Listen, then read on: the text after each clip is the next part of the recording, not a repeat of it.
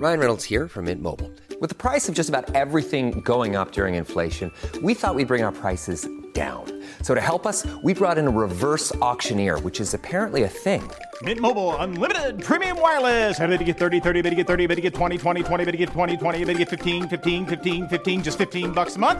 So, Give it a try at mintmobile.com slash switch. $45 upfront for three months plus taxes and fees. Promo rate for new customers for limited time. Unlimited more than 40 gigabytes per month. Slows. Full terms at mintmobile.com. Con la H que sí suena y ahora también se escucha. Inicia. Heraldo Noticias de la tarde con Jesús Martín Mendoza. En Heraldo Radio.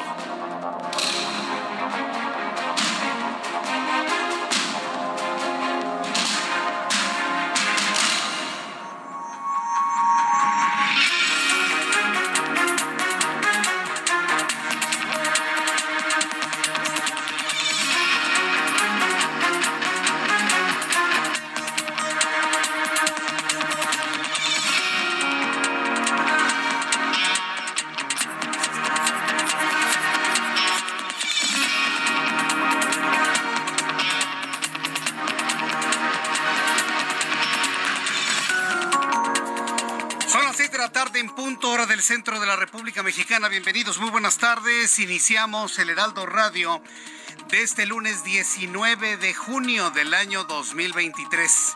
Me da un enorme gusto saludar a través de los micrófonos del Heraldo Radio en toda la República Mexicana y en los Estados Unidos. Un lunes verdaderamente caótico en varios puntos de la ciudad. Cierres. Ahora la gente sabe que si las autoridades no les hacen caso, ¿qué hay que hacer? Cerrar calles, cerrar el circuito, cerrar el viaducto, cerrar revolución, cerrar insurgentes, cerrar universidad. Esa es lo que tenemos el día de hoy. Cierre de calles en la capital de la República en varios puntos. Como la autoridad no hace nada, por ejemplo, padres de familia tienen cerrado el eje 5 norte en Azcapotzalco. Padres de familia, campesinos, todo el mundo cierra vialidades porque no hay una atención a las necesidades. Y todo el mundo anda corriendo y todo el mundo anda llegando tarde porque la gente cierra. Es la única forma en la que las autoridades hacen algo. Es increíble. De este tamaño es el desgobierno, la falta de organización en esta ciudad y en otras partes del país. Bienvenidos a este lunes y a esta nueva semana con este tipo de noticias. Y como siempre le digo, súbale el volumen a su radio que le tengo la información más importante hasta ese momento. Primera noticia, el presidente mexicano dio a conocer que la todavía se- titular de la Secretaría del Trabajo y Previsión Social, Luisa María Alcalde, será la nueva secretaria de Gobernación. Y todo el mundo se pregunta por qué Luisa María Alcalde. Digo, la señora Luisa María Alcalde ha hecho un buen trabajo al frente de la Secretaría del Trabajo y Previsión Social, pero esa posición de gobernación no era como para un Alejandro Encinas, no era como para una Rosa Isela Rodríguez. Digo, es, es una observación y una pregunta. Todo el mundo se pregunta que por qué la morena. Porque hay que recordar que hace 12 años Luisa María Alcalde era la imagen en televisión de una muchacha joven con falda corta, morena, moviéndose, dando la imagen al Movimiento de Regeneración Nacional. Hoy va a ser la secretaria de Gobernación. Y todo el mundo se pregunta, ¿por qué? Digo, no porque esté mal o bien. La pregunta es, ¿por qué ella? Y no políticos ya de gran calado, de gran carrera, con un pensamiento social importante. ¿Sí? O, la Secretaría de Gobernación es para el papá de Luisa María Alcalde. Mire, no lo sabemos. El caso es de que hoy el presidente de la República dio este nombramiento para la señora Luisa María Alcalde, quien será la nueva secretaria de Gobernación en sustitución de Adán Augusto López, quien ya se vio como presidente, él ya se vio como presidente. Su rostro está en todas las carreteras y autopistas de México, en todas. ¿Con qué ojos? No sé, ¿con qué ojos? ¿Cómo? Digo, un espectacular no vale cuartilla, no sé si usted lo sabía. Está repleta las carreteras y autopistas de la imagen del exsecretario de Gobernación. Bueno, como le recuerdo, renunció a su cargo para buscar la candidatura de Morena a la presidencia de México. Le voy a tener todos los detalles de estos movimientos en el equipo más cercano del presidente mexicano. Marcelo Ebrar Casaubón, personaje de la noticia sin duda alguna por dos motivos. Uno, porque arranca la semana encabezando las principales encuestas de preferencia. Si en este momento se hicieran las encuestas de Morena, Marcelo Ebrard ganaría y sería el candidato de Morena a la presidencia de 2024. No hay más. ¿Para qué nos andamos por las ramas? Así arrancan varias encuestas esta semana. Primera noticia del día de hoy. Segunda, que al comenzar oficialmente con su gira de trabajo en busca de la candidatura presidencial, hizo una importante revelación. Marcelo Ebrard, personaje de la noticia, anunció que de ser presidente de México va a crear una nueva Secretaría de Estado. Se llamaría Secretaría de Estado de la Cuarta Transformación, de la cual el titular sería Andrés Manuel López Beltrán hijo de Andrés Manuel López Obrador. Más adelante le voy a tener todos los detalles de lo que anunció. Lo anunció en un foro frente a los jóvenes. Es de lo único que se habla. Es del aspirante que más ha generado controversia y comentarios en este lunes. Más adelante lo platicaremos aquí en el Heraldo Radio. El presidente mexicano anunció este lunes que va a proponer una iniciativa de reforma constitucional para reconocer los derechos de los animales. A ver, esto sí, perdón, pero esto sí es muy rescatable. ¿eh? Esto sí es sumamente rescatable. Van a presentar una reforma de, carácter constitucional para proteger los derechos de los seres sintientes o de los animales, lo que implica una reforma al artículo 4 de la Constitución que, entre otras cosas, garantiza el derecho al medio ambiente sano, a la salud, a la vivienda y a la cultura. Por primera vez los derechos de la, de la vida de cualquier mascota, cualquier animal, estarán consagrados en la constitución de nuestro país. ¿Usted qué opina de ello? Le invito para que me escriba a través de mi cuenta de Twitter, arroba Jesús Martín MX. Cuarto tema del día de hoy, y hay quienes lo aplauden.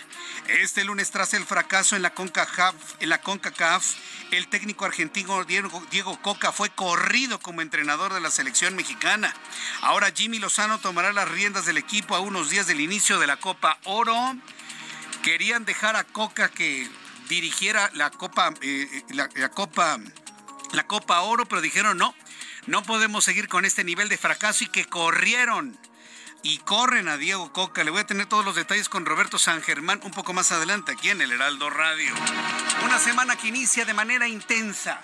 Ya le digo, aquí en la capital de la República, amigos que nos escuchan en otras partes del país, está volteada la ciudad con bloqueos de todo tipo, de toda índole en la Ciudad de México. Es un verdadero caos. Gente pidiendo que las autoridades les respondan y bueno, pues vamos a ir con nuestros compañeros reporteros urbanos a varios puntos de bloqueos en la ciudad. Pero antes, un resumen de otras noticias muy importantes con Giovanna Torres. El presidente Andrés Manuel López Obrador anunció este lunes que impondrá aranceles a la importación de maíz blanco y defenderá la prohibición del grano transgénico a pesar de los roces dentro del tratado entre México, Estados Unidos y Canadá. Organizaciones civiles anunciaron que presentarán la propuesta de ley general de cáncer en septiembre al Congreso para garantizar una atención integral de esta enfermedad en el país, especialmente ante la probable desaparición de normas oficiales. La Secretaría de Salud de Tamaulipas confirmó que el brote de meningitis en el estado ha dejado una primera mujer fallecida. Además, hay otras 23 personas afectadas, cinco de ellas hospitalizadas. De acuerdo a datos de la organización Alto al Secuestro, en el mes de mayo se incrementó el número de carpetas de investigación iniciadas por este delito. Al quinto mes del año en curso existen 80 carpetas en comparación con las 64 del pasado mes de abril. Ante las altas temperaturas que se registran en Sinaloa, el gobernador del estado, Rubén Rocha Moya, dio luz verde para adelantar el cierre del ciclo escolar en aquellas escuelas que tienen problemas eléctricos o con aires acondicionados. La ola de calor que actualmente se siente en México continuará los próximos 15 días y podría registrarse otra en julio, informaron científicos del Instituto de Ciencias de la Atmósfera y Cambio Climático de la Universidad Nacional Autónoma de México. De acuerdo con información del Servicio Meteorológico Nacional, existe una zona de inestabilidad atmosférica en la costa del Océano Pacífico, por lo que México está al pendiente de la posible llegada del ciclón tropical Adrián, con lo que se daría el inicio de la temporada 2023 de este tipo de eventos climatológicos en la República Mexicana. El jefe de gobierno de la Ciudad de México, Martí Batres Guadarrama, sostuvo una reunión luego del bloqueo de 200 comuneros en la autopista México-Cuernavaca el pasado viernes. El funcionario precisó que se realizarán operativos contra la tala clandestina, sobre todo preventivos y disuasivos. Gracias, Giovanna. Muchas gracias, Giovanna Torres, con la información en resumen de este lunes que de verdad, ¿eh? Mire, Avenida Universidad está totalmente bloqueado, lo que le había comentado. ¿Ya viste, Ángel? No, hombre. Frente a la Secretaría de Educación Pública, Avenida Universidad y Mayorazgo, ahí en, en lo que fue hace mucho tiempo la Plaza Coyoacán, ya desaparecida la Plaza Coyoacán, que ahora se convirtió en Plaza Mítica. En lo ¿Se acuerdan lo que era el antiguo edificio de corporativos de, de Vancomer? Que ya no existe tampoco Vancomer. Bueno, ese edificio que desde arriba se ve como un gran cubo, ¿no? Y así como un dominó. Ah, bueno, pues ese edificio ahora es de la Secretaría de Educación Pública. Toda la disidencia magisterial está bloqueando Avenida de Universidad, bloqueando Gabriel Mancera, bloqueando Mayorazgo, bloqueando Avenida Coyoacán. Es increíble. Ante los ojos complacientes de la autoridad y que se frieguen los que pagamos impuestos y que se frieguen los que sí trabajan. Sí, esa es la actitud. Sí, que se friegue la Ciudad de México que sí produce. No, es que vivimos en una ciudad de derechos, Jesús Martín, y sus obligaciones. Para derechos estamos bien buenos, ¿verdad? Pero para hablar de obligaciones, de esas no se habla, porque a nadie le gusta tener obligaciones. ¿De qué sirve que seamos una ciudad de derechos si no es una ciudad de obligaciones, de responsabilidades, de empatías, de interés por los demás. ¿De qué sirve? Absolutamente, absolutamente de nada. Absolutamente de nada. Pero bueno, aquí, como dice Cristina Pacheco, que por cierto le mando un gran saludo. Aquí nos tocó vivir, como dice doña Cristina Pacheco. Un abrazo, Cristina. Gracias por estar siempre presente. Y bueno, pues aquí nos tocó vivir. Hoy hay como 10 bloqueos en la Ciudad de México. Hoy. Hoy. Y por eso la ciudad está total y absolutamente colapsada. Así que maneje por favor con mucha paciencia y con mucha calma. Hoy es 19 de junio de 2023, es lunes, saludamos a quienes cumplen años y festejan su santo, algo importante en este día 19 de junio y vamos directamente a la información importante del día de hoy.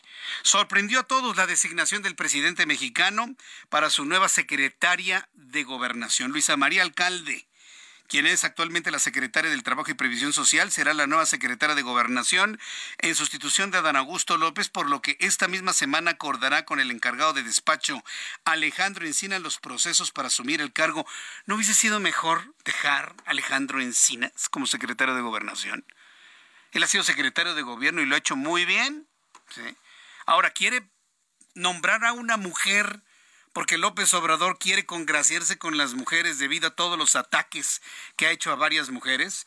Léase Norma Piña, léase Xochil Gálvez y léase los millones de mujeres que ya no tienen albergues para mujeres golpeadas o que ya no tienen las escuelas de tiempo completo o que ya no tienen las estancias infantiles. Para congraciarse con las mujeres nombra a Luisa María Alcalde. No sé, yo veía más a Rosa Isela Rodríguez, por ejemplo sería una gran secretaria de gobernación, Rosa Isela Rodríguez, desde mi punto de vista.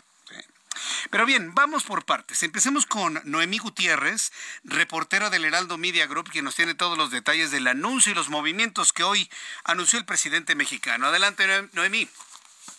Hola, muy buenas tardes, Jesús Martín. Pues sí, pues, pues fue sorpresivo el anuncio que hizo hoy en la mañanera el presidente Andrés Manuel López Obrador y ya al final de la mañanera pues dijo que tenía que hacer un anuncio importante y que Luisa María Alcalde Luján, que es una abogada de 35 años y ex legisladora, pues será la nueva secretaria de Gobernación. Destacó que la un secretaria del Trabajo y Previsión Social tiene capacidad negociadora y de conciliación, ya que logró aumento al salario mínimo. Recordemos que el alcalde Luján va a sustituir a Dan Augusto López Fernández, quien es aspirante a la coordinación de defensa de la transformación de Morena. López Obrador dijo que será a mediados de esta semana que el alcalde Luján tomará posesión del cargo luego de coordinarse con Alejandro Espina, subsecretario de Derechos Humanos de la dependencia, quien estaba encargado de despacho. Pero escuchemos qué fue lo que dijo el presidente López Obrador esta mañana. Que he tomado la decisión de eh, nombrar, de acuerdo a mis facultades, como secretaria de Gobernación a Luisa María Alcalde, Luisa María Alcalde, actual secretaria de Trabajo. Ella va a ser la secretaria de Gobernación. Bueno, Jesús Martín, y comentar de que también el presidente López Obrador dijo que ahora ya se tiene paridad en el gabinete, pero sobre todo dijo que está garantizando el relevo generacional, pues destacó que el alcalde Luja pues tiene 35 años, ya tiene experiencia en el gabinete y también eh, comentarte que pues es el segundo movimiento que eh, se da en el gabinete del presidente Andrés Manuel López Obrador tras las renuncias de Marcelo Ebrard, el ex canciller, y de López Hernández, el secretario de Gobernación. Jesús Martín, la información que te tengo. Muchas gracias por esta información. Gracias. Muy buenas tardes. Hasta luego, que te vea muy bien, Noemí Gutiérrez. Por supuesto, Luisa María Alcalde, a través de su cuenta de Twitter, agradeció la designación por parte del presidente de la República. A ver, ¿por qué el presidente nombra a Luisa María Alcalde? No ha hecho un mal trabajo al frente de la Secretaría del Trabajo y Previsión Social. Ya sea con ayuda o sin ayuda, o más con la intervención de su familia, que ella misma, sea como sea, Luisa María Alcalde ha podido mantener a raya los sindicatos en México. El trabajo en la Secretaría del Trabajo y Previsión Social ha sido muy bueno. Yo en el lugar de Andrés Manuel López Obrador no hubiera movido a alguien que me tiene el país tranquilo en materia de huelgas y de diálogo con sindicatos. Yo no sé para qué la movió, perdón, pero falta todavía un año. ¿Qué tal si le estallan dos, tres, cuatro, cinco huelgas porque el encargado del despacho no sepa controlar lo que sí ha controlado Luisa María Alcalde? Número uno, ¿por qué ella? Insisto, al decir por qué ella no significa que esté mal o que no estemos de acuerdo. ¿Cuál es la razón de peso si ya le dio una fundamental? Mantenía el orden en la Secretaría del Trabajo. ¿Para congraciarse con las mujeres? para no dejarle el paso a un Alejandro Encinas? ¿Sabe cómo debe estar Alejandro Encinas? Decepcionadísimo. Es un hombre que ha acompañado al presidente desde que estaba en el PRD y en la jefatura de gobierno de la Ciudad de México. Le ha sido fiel y leal hasta lo increíble, hasta lo insostenible. No dejarle al menos un año de Secretaría de Gobernación a Encinas. No sé, a mí me parece que Encinas tendría que empezar a pensar muy bien en dónde están sus lealtades o dónde están las lealtades hacia él. Como primer asunto. ¿eh? ¿Por qué? Luisa María Alcalde y no Rosa Isela, por ejemplo. Es una pregunta que no va a tener respuesta. Pero bueno, todo tiene que ver con el cálculo y con el control de las cosas también. ¿Qué es más, ¿Quién será más sencillo controlar? ¿A Luisa María Alcalde, a un Alejandro Encinas o a una Rosa Isela Rodríguez? Ah, bueno, ahí tiene otra respuesta. Ahí tiene usted otra respuesta. Es decir, con este nombramiento, el presidente de la República se convierte también en secretario de Gobernación. Punto. Pues esa es la única explicación lógica que yo le encuentro. Y yo siento que deja un boquete Luisa María Alcalde muy importante en la Secretaría del Trabajo. Era la única secretaria que no habían movido desde el inicio. Y ahora finalmente se queda ahí en la Secretaría de Gobernación. Por supuesto, lo agradeció. Desde 1988 han sido 19 los titulares de la Secretaría de Gobernación y tres encargados del despacho. Es importante hacer una revisión de quienes han ocupado tan importante posición en el gobierno. El número dos, el encargado de la política interna. Vaya de facto el vicepresidente de México. No en el concepto como se entiende la vicepresidencia en los Estados Unidos, en los Estados Unidos el vicepresidente no aparece, es una especie de fantasma hasta que falta el presidente, ahí entra en actividades el vicepresidente, pero digamos que desde el punto de vista de cogobierno o de un biunvirato, si usted me permite el término, pues la Secretaría de Gobernación para un país como México se vuelve fundamental. Con Carlos Salinas de Gortari, vale la pena recordarlo y pensarlo, entre 1988 y el 94 hubo tres secretarios de gobernación. Baste recordar a Fernando Gutiérrez Barrios. Ah, que secretario de Gobernación. José Patrocinio González Blanco Garrido. Jorge Carpizo MacGregor. Fíjese el tamaño de los personajes que estuvieron en gobernación. Fernando Gutiérrez Barrio, Patrocinio González Blanco Garrido, Jorge Carpizo. En el sexenio de Ernesto Cedillo, que fue de 1994, fueron cuatro secretarios de gobernación. Esteban Moctezuma Barragán, ¿Quién nos recuerda a Emilio Choaifet? Francisco Labastida Ochoa, que se convirtió precisamente en, en, candidato del PRI a la presidencia y perdió frente a Vicente Fox, y Diodoro Carrasco Altamirano. Para que se dé cuenta del tamaño de Diodoro Carrasco, ¿sabe cómo le decían? En los bajos mundos del, del periodismo, le decían Dios Doro, ¿te acuerdas? Dios Doro. Nada más para que se dé usted una idea. Dios Doro. Y eso ya le dice todo del tamaño, del poderío, de la presencia, de la fuerza de las decisiones de un secretario de gobernación. Con Vicente Fox, la Secretaría de Gobernación tuvo dos titulares. Santiago Krill, que ahora está en la posición de ser candidato a la presidencia de la República por la alianza opositora, y Carlos María Abascal Carranza, un gran secretario de gobernación. Ahí yo, le tengo un recuerdo muy especial a don Carlos María Abascal Carranza, que en paz descanse, un gran mexicano, total integrante del sinarquismo mexicano, que sinarquismo es lo contrario a la anarquía. La anarquía es la falta de reglas. El sinarquismo, es la colocación de reglas en todas las actividades de nuestra vida. Aunque suene fea la palabrita, pero es lo que significa, ¿no? En la administración de Felipe Calderón fueron cinco secretarios de gobernación, Francisco Ramírez Acuña, Juan Camilo Mourinho Terrazo, Fernando Gómez Mont, tras la muerte de Juan Camilo Mourinho, quien murió en el avionazo que recordamos del 8 de noviembre de 2008, y Francisco Blake Mora, que murió en el helicóptero tres años después, en el año 2011. Bajo el mandato de Enrique Peña Nieto solo tuvieron dos titulares de gobernación. A ver, ahí le va el tamaño de secretarios de gobernación. Miguel Ángel Osorio Chong y Alfonso Navarrete Prida. Y en el actual régimen del presidente mexicano, tres secretarios de gobernación, Olga Sánchez Cordero, que tenía una gran tiene una gran independencia, doña Olga Sánchez Cordero, Adán Augusto López Hernández, que terminó siendo un clon del propio presidente, y ahora Luisa María Alcalde Luján, con un encargado de despacho que fue Alejandro Encinas. Le damos el beneficio de la duda a Luisa María Alcalde, sí, pero yo siento que ella era una pieza fundamental, había tomado ya los hilos y el control de los sindicatos, del diálogo con los sindicatos, en la Secretaría del Trabajo y Previsión Social. Pero bueno, vamos a ver, esperemos que se mantenga el control de la política interna en el momento más complicado en el que están arrancando las campañas políticas rumbo al año 2024.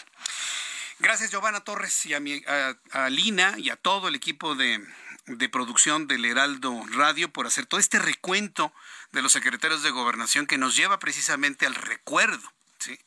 Que nos lleva al recuerdo de lo importante que es este periodo. Todo el equipo del Heraldo Radio, muchas gracias por este recuento tan importante. Mientras tanto, el Tribunal Electoral del Poder Judicial de la Federación confirmó este lunes las medidas cautelares dictadas por la Comisión de Quejas y Denuncias del Instituto Nacional Electoral, el cual le ordenó a los aspirantes de Morena Claudia Sheinbaum, Marcelo Ebrard y Dan Augusto López de que se abstengan de realizar eventos para solicitar apoyo a sus precandidaturas dentro del proceso electoral 2023-2024 en el que se va a elegir presidente de la República.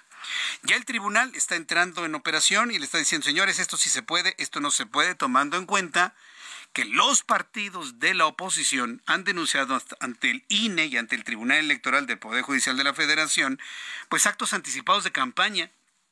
No, es que está dentro de la ley, Jesús Martín, y, no es campaña, es la elección de los defensores de la cuarta transformación. Señores, eso se llama ser candidatos. No, no nos quieran mover el dedo en la boca, no nos quieran lavar el cerebro. ¿sí? Es eufemismo eso. O sea, entre entre gitanos no nos, no nos leemos la mano. ¿De verdad hay alguien que crea todo este discurso? No, no estamos haciendo, no estamos haciendo campaña. Solo estamos buscando quién va a ser nuestro defensor de la cuarta transformación. ¿Hay alguien que crea eso? ¿De verdad hay algún ingenuo que me digan dónde los hacen? a los ingenuos, claro, que me digan dónde los hacen.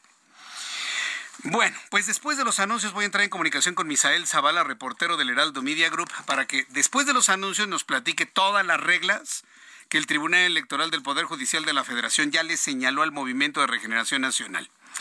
Y también le voy a decir, ¿y dónde está la oposición? ¿Y dónde están dentro de todo esto? ¿En dónde están?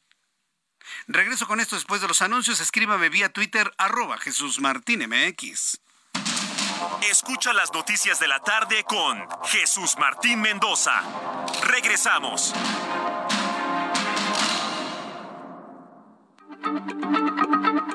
Heraldo Radio, la H se lee, se comparte, se ve y ahora también se escucha.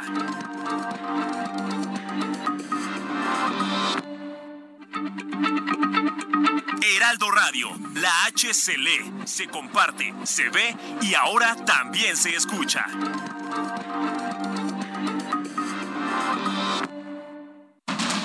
Continúa Heraldo Noticias de la tarde con Jesús Martín Mendoza.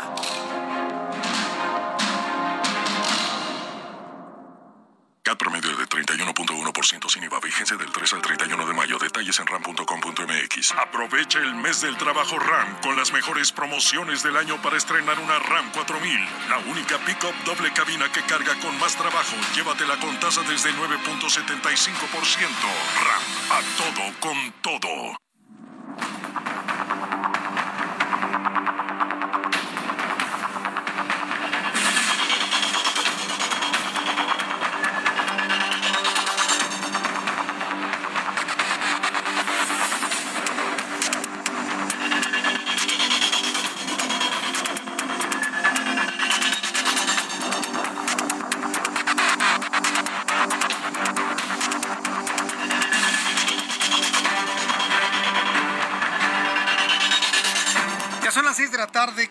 35, las 6 de la tarde con 35 horas del centro de la República Mexicana. Escucha usted el Heraldo Radio. Me da mucho gusto saludar a quienes están sintonizándonos por primera vez en nuestro programa de radio. Sí, llegó usted al lugar exacto, el Heraldo Radio. Yo soy Jesús Martín Mendoza y a lo largo de muchísimos años, ya varias décadas, le he presentado las noticias a esta hora de la tarde. Muchas gracias por estar con nosotros, con este servidor a esta hora de la tarde. Paciencia, ¿eh? La Ciudad de México está colapsada, volteada por una gran cantidad de bloqueos. Uno de los más importantes, imagínense en esta hora pico, ¿eh? bloqueando Avenida Universidad y Gabriel Mancera y Avenida Mayorazgo, ahí frente a la Secretaría de Educación Pública, lo que antiguamente era el edificio corporativo de Vancomer. Ahí es donde están asentados y nadie entra, nadie sale. Y les vale un comino. Y la gente que trabaja, va, viene, paga impuestos, genera trabajo, genera empresa, que se frieguen. Que se frieguen. ¿Se, acuerda usted de Ramón Piezarru García? Que en paz descanse, mi querido amigo Ramón Piezarru García, cuando estábamos allá en Radio Red. Él me decía que las personas que bloqueaban tenían todo, tenían todo el derecho de bloquear. Que porque es gente que sufre. Eso me decía Ramón. Le digo, pero si hay algunos que no sufren tanto, ¿no? Dice, a ti te va bien, dice, a ustedes les va bien, a todas las personas les va bien, pues aguántense en el tránsito. Y no se queda, no, a mí me parece que es completamente injusto para todos y luego complicarlo con los bloqueos. Vamos precisamente con Alan Rodríguez. Vamos precisamente con Alan Rodríguez hasta Avenida Universidad y Gabriel Mancera Mayorazgo en la colonia Joco. Hay maestros que se manifiestan en frente de la Secretaría de Educación Pública. Adelante, Alan, gusto en saludarte. ¿Cómo estás? Jesús Martín, amigos, muy buenas tardes. Completamente afectada la circulación en ambos sentidos de la Avenida Universidad. Frente al número 1200 se trata de instalaciones de la Secretaría de Educación Pública, en donde tenemos un grupo de estudiantes de la Escuela Normal de Maestros, quienes se encuentran presentando un pliego petitorio con todas las eh, solicitudes que piden para mejorar sus clases y mejorar su entorno educativo. Derivado de esta situación, tenemos severa afectación para todas las personas que se dirigen con rumbo hacia la zona de Gabriel Mancera, procedentes de la avenida Churubusco, y en estos momentos ya personal de tránsito de la Secretaría de Seguridad Ciudadana se encuentran realizando los cortes y la desviación de vehículos correspondientes de esta situación que se presenta ya desde hace dos horas en este punto de la zona sur de la Ciudad de México. Ese es el reporte que tenemos. Alan, ya les gustó, ¿verdad? Bloquear ahí la Avenida Universidad, colapsando pues todas las colonias de alrededor, la colonia del Valle, la colonia Joco, la colonia Casias, la colonia Florida, de paso la colonia San Ángel, Chimalistac. Ya les gustó, ¿verdad? Es correcto, Jesús Martín. Derivado de esta situación se encuentran afectadas también las calles aledañas a este perímetro y es que son cientos de automovilistas los que en estos momentos están saliendo, muchos de ellos de sus oficinas y están buscando una alternativa de movilidad. Y por supuesto, estas oficinas de la SEP ya son visitadas casi cada semana por grupos diferentes de manifestantes. Es verdaderamente increíble las afectaciones a, a varios kilómetros a la redonda. Alan Rodríguez, seguiremos muy atentos de lo que sucede en este lugar. Gracias. Continuamos atentos, muy buenas tardes. Continuamos atentos, muy buenas tardes. En otras noticias, súbale el volumen a su radio. El Consejo General de la Abogacía Mexicana exigió mediante un posicionamiento un alto a la persecución de jueces y respeto al Estado de Derecho. Esto a propósito de la juez de Veracruz que fue perseguida hasta la Ciudad de México por unos agentes, lo voy a dejar ahí de manera eufemística, ¿no? Póngale el nombre que usted quiera, enviados por el gobernador de Veracruz, Cuitlagua García. Es increíble. El Consejo General de la Abogacía Mexicana exigió mediante un posicionamiento alto a la persecución de jueces y al respeto al Estado de Derecho. En un comunicado expresó su preocupación e indignación por los hechos que han ocurrido a raíz de la actuación de las autoridades de Veracruz contra integrantes del Poder Judicial del Estado. Agregó que la posible injerencia en las resoluciones jurisdiccionales, las sucesivas detenciones de jueces y el abuso de la prisión preventiva justificada no solo revela un profundo desprecio a la ley, sino también una delicada vulneración de la independencia judicial, por lo que exigió que se respete la división de poderes y la autonomía del Poder Judicial. Estos individuos que acosaron, persiguieron y detuvieron de manera extralegal a la abogada venían desde Veracruz y eran enviados de Cuitláhuac eh, eh, García, el gobernador veracruzano. Bueno, él negó haberse reunido con jueces de control para amenazarlos y dictarles línea. Toda la información allá en Veracruz, amigos que nos escuchan en Veracruz, va en el sentido de que este señor los habría amenazado. El gobernador Cuitlagua García Jiménez negó haberse reunido este fin de semana con autoridades del Tribunal Superior de Justicia y con jueces de control, pues afirmó que a estos últimos ni los conoce, tras la publicación en medios de, de una comunicación de un supuesto encuentro con 140 togados, donde supuestamente los amenazó. En conferencia de prensa en Palacio de Gobierno dijo que solo se reúne con la presidenta del Poder Judicial, Lisbeth Aurelia Jiménez Aguirre, a quien le pide que se administre bien la justicia. Juan David Castilla, vaya escándalo que hay allá en Veracruz con el gobernador. Adelante, te escuchamos, Juan David.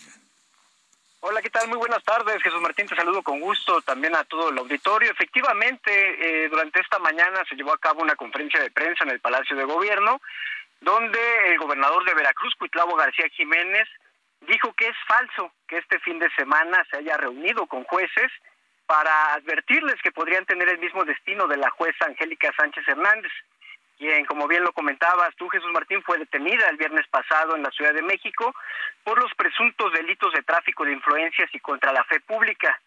El mandatario estatal negó dicho encuentro con jueces del Tribunal Superior de Justicia del Estado de Veracruz bajo ese argumento que tú destacaste, Jesús Martín, que ni siquiera los conoce y aseguró que solo se ha reunido con esta magistrada presidenta Lisbeth Aurelia Jiménez Aguirre para decirle que se aplique la justicia debidamente en la entidad veracruzana. Cabe recordar que en algunos medios de comunicación eh, circuló esta versión de un supuesto encuentro entre él y 140 jueces del Tribunal Superior de Justicia, donde presuntamente los amenazó. Según lo publicado, esta reunión se llevó a cabo en el municipio de Coatepec, cerca de la ciudad de Jalapa, la capital del estado, donde eh, presuntamente les prohibieron portar celulares y supuestamente Cuitlavo García les habría advertido que lo que le pasó a la jueza de Cosamaloapan les podría ocurrir también a ellos. Eh, esta mañana también el gobernador acusó públicamente a la jueza de haber presionado a autoridades del tribunal de Coahuila falsificando datos y extralimitándose para que pusieran en libertad a Itielene, a quien señalan de varios asesinatos, entre ellos el del diputado priista Juan Carlos Molina, Jesús Martín. Entonces, ¿se reunió o no se reunió? Él no niega todo, ¿verdad? Absolutamente. Él lo niega rotundamente, pero pues algunos medios de comunicación sostienen que de manera anónima recibieron esta información de que sí estuvieron en un salón del municipio de Coatepec, muy cerca de Jalapa, a 10 kilómetros de Jalapa, en donde pues les hizo esta esta advertencia, ¿no? Que, que les pudiera pasar lo mismo a que, que lo que le está sucediendo a Angélica Angélica Sánchez Jesús Martín. Lamentable lo que lo que ocurre si es pues muchos muchos colegios de abogados están señalando que hay una persecución contra los jueces, Jesús Martín. Bien, pues muchas gracias por la información. Te agradezco mucho, Juan David Castilla, la información desde Veracruz. Muy buenas tardes. Excelente tarde, un abrazo, hasta luego. Un abrazo que te ve muy bien. Es que lo que pasa es que estos gobernadores, algún diputado, algún senador, actúan de una manera pues muy confiados, ¿no? En la protección del presidente de la República, como sienten que son cuates del poder en un país proclive al influyentismo, bueno, pues sienten que pueden hacer lo que se les venga en gana, ¿no? Decir lo que se les venga en gana. Y pues no, las cosas no funcionan así, gobernador Cuitláhuac. Así no funciona la cosa, ¿eh? Sí. Y, sobre, y menos con un hombre como López Obrador, que hoy le puede decir a usted que es su cuate y que se lleva muy bien y que sí, que, y a la vuelta de un día puede decirle completamente lo contrario. Porque todo está en función del interés de él, no de usted, gobernador Cuitláhuac. Que el día que el presidente ya no lo necesite a usted, mire,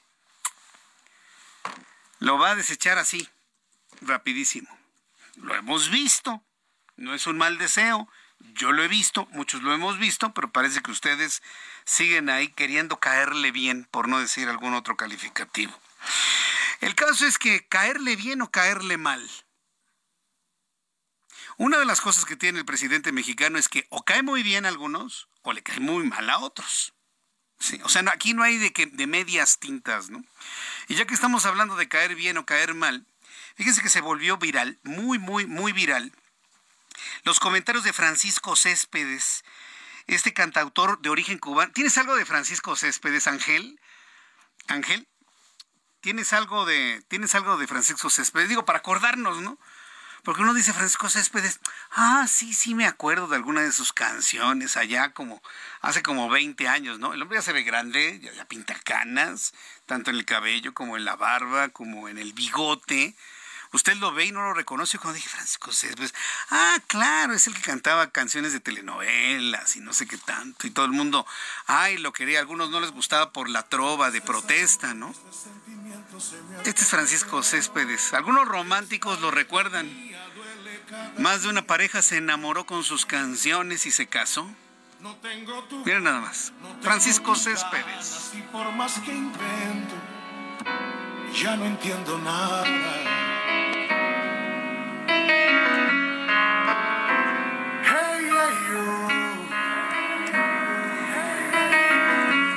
Bueno, pues este es Francisco Céspedes. Yo creo que todos lo recordamos. Tiene canciones más emblemáticas, el Francisco Céspedes. Ahora vamos a recordar algunas de ellas. Pues se volvió viral, se volvió otra vez famoso en México Francisco Céspedes porque hizo una crítica durísima al presidente mexicano por invitar al dictador de Cuba, Miguel Díaz Canel, a los festejos del bicentenario de la independencia de México en septiembre de 2021. Ojo, a mí en lo personal me parece pues ya muy fuera de, tiempo una crítica de, este, de esta naturaleza. ¿Se acuerda cuando vimos al dictador cubano en nuestro, en nuestro, no es, de no es la casita de López Obrador, es nuestro Palacio Nacional de los mexicanos, de todos. Ver en nuestro Palacio Nacional, con esa historia que tiene nuestro Palacio Nacional, inclusive desde antes que existía el Palacio Nacional, la Casa de Moctezuma, ver en nuestro Palacio Nacional a un dictador, como si fuera el, eh, eh, el duche, ¿no? No puede ser, de, verdad, de, de, estos momentos del oscurantismo postrevolucionario que queremos todos olvidar. Bueno, pues resulta que Céspedes se acordó de lo ocurrido aquella noche del 15 de septiembre de 2021 y redondeó sus declaraciones con la frase, me cae muy mal ese tipo y ojalá que se muera. Difícil, duro comentario de Francisco Céspedes. Esto fue lo que comentó en sus redes sociales. Cuando uno viene a un país que tiene mucha necesidad, cuando hay un presidente que invita el 15 de septiembre a un dictador cubano y lo pone por encima de los... Se, tú puede invitar a cualquier presidente, pero no ponerlo como el máximo, porque entonces por eso me cae muy mal ese tipo. Yo van a que se muera. ¿Qué más? No, bueno, fue, fue, olvídese, fue como reguero de pólvora en las redes sociales. Y algunos aplaudiéndole y algunos deseándole lo mismo, ¿no? A Francisco Céspedes. Evidentemente la pregunta era obligada en la conferencia matutina del presidente mexicano. Luego de las reacciones del artista que nos hicieron esperar, el presidente mexicano pidió a sus seguidores no agredir al reconocer que hay gente que no lo quiere, pero también hay gente que lo quiere mucho, lo cual le se molesta y le faltan al respeto. Fíjese, yo no sé si Andrés Manuel López Obrador, y esto sí ya lo, lo, comento muy, muy en serio, invitándole a usted a que lo piense, yo no sé si López Obrador con estos comentarios verdaderamente ya está en posibilidad de detener la avalancha de odio que él mismo ha creado en sus fans, en sus seguidores, contra quienes no pensamos de la misma manera. Yo no estoy tan seguro de que él pueda controlar ya eso. Aunque hoy dijo, no, no, no, no agredan, no agredan, no agredan, porque hay más gente que me quiere. Esto fue lo que dijo López Obrador esta mañana. No quiero que se agreda a nadie. Ustedes saben que así como hay gente que no me quiere, hay gente que me quiere mucho. Entonces cuando me faltan el respeto, la gente se molesta. Así son estas cosas. Y más cuando se está llevando a cabo un proceso de transformación. Entonces un cantante, Céspedes, este, ayer o antier, dio a conocer este, de que no estaba de acuerdo conmigo y me deseó que me fuera mal. ¿Dónde está que creímos que apoyarían al presidente mexicano, muchos ya no lo apoyan. Olvídese del exceso, ¿no? De desear ese nivel de mal. Pero lo que es un hecho, lo que es un hecho innegable, es que las acciones de López Obrador han decepcionado a mucha gente. Hoy difícilmente esa clase intelectual, la clase, la clase creativa, la clase artística como la que estamos escuchando, volverían a apoyar al presidente mexicano en un voto. ¿eh? Ya no, ya no. Lo que tiene que entender el presidente, más allá de si hay mucha gente que lo quiere o mucha gente que no lo quiere, lo que tiene que entender es que sus acciones han decepcionado a muchos mexicanos. Y ese tiene que ser un ejercicio de autoanálisis. Porque es una verdad tan cierta como que mañana habrá de amanecer. Es Francisco Céspedes, que se volvió a poner, pero en los cuernos de la luna de la fama, pero no precisamente por el mejor comentario de su vida.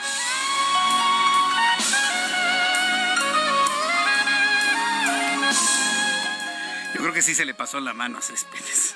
Y bueno, pues la respuesta del presidente, yo le invito a que me la comente a través de mi cuenta de Twitter, arroba Jesús Martín MX, arroba Jesús Martín MX.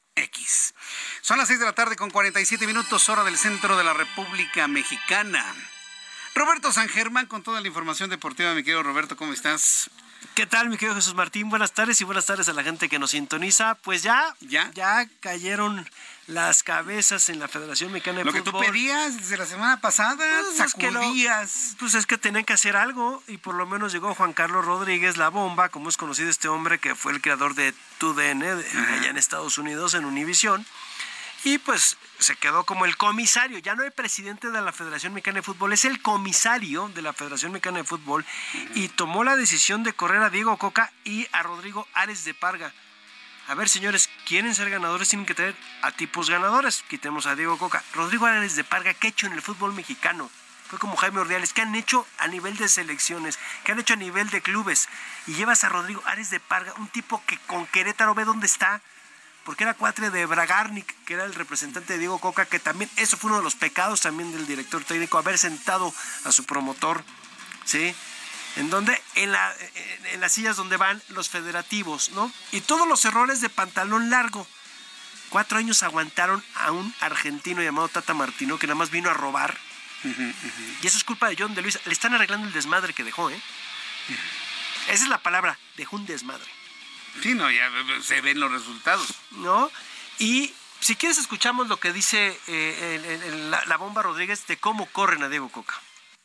Lo natural sería esperar a que terminara la Copa. Lo natural sería esperar a que terminara la Copa de Oro. Pero hoy ya no tenemos tiempo que perder. Así que les comunico que he tomado la decisión de dar por terminado el contrato de Diego Martín Coca y los integrantes de su cuerpo técnico. Igualmente, le doy las gracias a Rodrigo Ares de Parga. No tengo duda de que todos ellos son profesionales. La falta de proceso, las formas y la atmósfera imperante no les ayudaron y es imposible concederles el tiempo que en otras circunstancias sería prudente. A 35 meses y medio del arranque de la Copa del Mundo en nuestra casa, tomé la decisión de nombrar a Jaime Lozano como director técnico interino para que haga frente a la Copa Oro. Estaba enojado, ¿eh? A ver, son las decisiones. Le, le escribieron un muy, este, un muy buen guion, la verdad, lo que leyó. Él conoce a Jaime Lozano porque hay que recordar que lo tuvieron también para hacer algunos programas de la jugada en el Mundial, que estuvo Ricardo Lavolpe, Mauro Camoranesi, estuvo Jaime Lozano, que además ya se sabía, estuvo en Necaxa y seguramente iba a terminar con algún equipo. Se habló en algún momento que iba a ser el director técnico de la América. Hay que recordar también eso. Entonces, viene Jaime Lozano que dice que lo conocen los jóvenes. Hay que recordar que este hombre también ganó medalla de bronce en, los Juegos Olímpicos. Perdió contra el que va a ser el nuevo técnico de la América, André Jardine. Hay que recordar también esa, esa parte, viene de interino. Eh, aquí está, hay mucho río revuelto, como dicen, porque pues de repente el contrato de Coca no era para largo plazo, pues se ve que lo podían tronar en cualquier momento. Yo creo que no le iban a aguantar otros cuatro años como fue el caso con el Tata Martino. Era insostenible la situación. Eh, se ve que traían un relajo porque hasta hablaron de la logística, los jugadores estaban enojados, que también son grandes culpables de esta situación. Tampoco tenemos el gran talento. Los dueños, fíjate, federativos, dueños, equipos y jugadores son los culpables de esto. El aficionado paga un boleto y ya está harto. Y lo demostraron en Las Vegas. ¿Por qué crees que están haciendo los cambios? Se les acaba la gallina de los huevos de oro. Ya no llenar los estados en Estados Unidos. Fueron no sé cuántas personas. Dicen que. Yo no vi, decían que 10 mil personas. No habían ni 10 mil personas para ver el partido de México contra Panamá, señores. Estaba vacío el estadio, parecía un entrenamiento. sea, puerta cerrada. Ahí con algunas personas que se vean por ahí. Veas las gradas. Y eso ya a los federativos fue de, oye, ya no vamos a tener los bolsillos llenos porque ya nuestros paisanos no son tan idiotas en pensar que tenemos una gran selección. Creo que también los medios eh, en gran parte se puede ser culpable por haber, enalte, eh, no sé, enaltecer a jugadores que no tenemos. No tenemos. Hoy todavía leo yo algunas portadas. Perdimos a Alexis Vega perdónenme señor, ¿qué ha hecho Alexis Vega en el fútbol mexicano como para tenerlo como un referente como en alguna época fue Cuauhtémoc Blanco? ¿Quién es Alexis Vega? Y luego los ponemos así como se lo va a perder la Copa Oro. Y si no va, no va a pasar nada. No ha hecho nada en la selección mexicana como para que digas, Alexis Vega, Alexis Vega es uno más del montón. Pero uno más, ¿eh? Créeme lo que te estoy diciendo. Oye, pero ya no, ya no se están generando esas figuras como Guautemala Blanco, pues porque, a ver, Campos. Sí, me quedo Jesús, pero ve tú la infraestructura de la Liga Mexicana de Fútbol. El séptimo lugar es el campeón. Tenemos el famoso ah, repechaje, el famoso Final Four. Nos las vinieron a vender, que es la maravilla para llenar estadios, porque es a un partido. El séptimo contra el octavo, el noveno contra el décimo. De ahí sacas a dos que se van a enfrentar contra el primero y el segundo. ¡Wow! 3-0 Estados Unidos. No tenemos ascenso y descenso. 3-0 Estados Unidos. No tenemos creación de juveniles, no lo estamos desarrollando. 3-0 favor Estados Unidos. ¿Qué más queremos escuchar, señores? ¿Han hecho mejor las cosas allá arriba? Sí, sí las han hecho. Aquí qué hicimos? Estancar el fútbol. ¿En qué? Llegó un presidente llamado John de Luisa que quiso hacer cambios que porque los narcotraficantes estaban metidos en el fútbol, que estaban haciendo todo este rollo, por bla, bla, bla, bla, bla. Perdón, señores, se les acabó, la gente ya no les cree, tienen que hacer ahorita un cambio, corren a John de Luisa, traen a este hombre, tratan de arreglar todo, sale la gente de Irarragorri, que es Grupo Orlegui, que es Diego Coca, que era el entrenador, y Diego Coca, fíjate lo peor de todo, a él ahora sí le queda el perro de las dos tortas. Se va de Tigres, chao de Tigres, y chao de la selección mexicana. En tres meses perdió las dos chambas. Qué barbaridad. Hay para que quede también lo que hizo el señor, cómo se fue de Tigres. Y la otra son los jugadores. Y si hay varios que deben de decir, ya no quiero, o ya no puedo, o decirle, eres muy malo y te vas. Y buscar el fogueo, señores, ni modo, se ha tocado fondo. Y lo repito, en el fondo hay más fondo. y podemos seguir cayendo. O lo arreglan ahorita, y lo dijo el señor, y no lo dije yo, tienen 35 meses para arreglar esto. A ver, señores, no vamos a llegar al quinto partido tampoco en México, ¿eh? En 35 meses no vas a arreglar lo que has hecho una porquería durante ocho años. Vivimos de un gol contra Alemania. Contra, uh, es lo que vivimos, de un gol contra Alemania del Chucky Lozano. O sea, entendemos que vivimos de esas glorias de hace años. Sí, tan efímeras, tan pequeñas, tan pero tan grandes para la falta de y pensamos que ya estamos en un mejor nivel porque fue un gol y le ganamos a la peor Alemania. Perdón, seamos seamos serios también. O sea, pero todos estos movimientos es porque se acaba el negocio, no porque se quiere hacer un mejor fútbol. mi querido amigo, te lo he platicado hasta el cansancio. Ya me la aprendí. Es negocio. El negocio es primero que lo deportivo en el fútbol mexicano. Mi querido Roberto, muchas gracias por el análisis del día de hoy. Gracias. Voy a los anuncios y regreso enseguida con más aquí en El Heraldo. Escucha las noticias de la tarde con Jesús Martín Mendoza. Regresamos.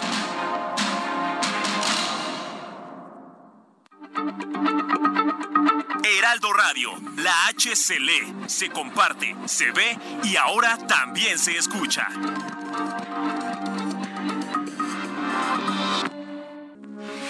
Heraldo Radio, con la H que sí suena y ahora también se escucha. Continúa Heraldo Noticias de la tarde con Jesús Martín Mendoza.